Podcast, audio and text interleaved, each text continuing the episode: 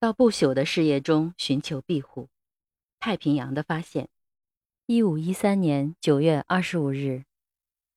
太平洋是谁发现的？这完全是欧洲人以欧洲中心论作为出发点的命题。毫无疑问，最初认识到这一浩瀚大洋的，首先是太平洋沿岸的劳动人民。根据历史地理家们的考证，早在公元前的若干世纪，古代中国人远航日本时就已经认识到了太平洋的辽阔水域。公元四五世纪时，从印度半岛移民来的波利尼亚人就在太平洋中部的许多岛屿之间航行。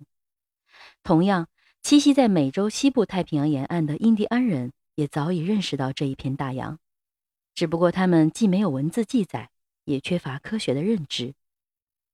十六世纪是欧洲人地理大探险的时代，欧洲人在这个时代为人类对于自己生存的世界逐渐有了一个科学完整的地理影像做出了贡献。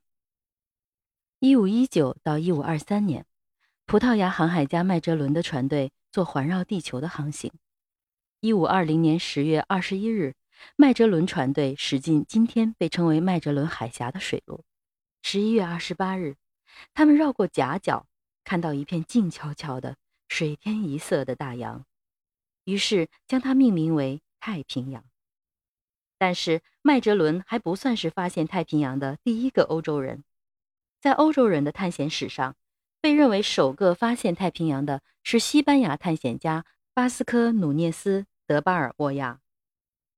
一五一三年九月二十五日，巴尔沃亚在巴拿马地峡的高山之巅。望见太平洋南部水域，不过他当时把这片水域称作南边的大海，并认为渡过这片大海便是印度本土，而根本不知道那是我们这个世界上的第一大洋。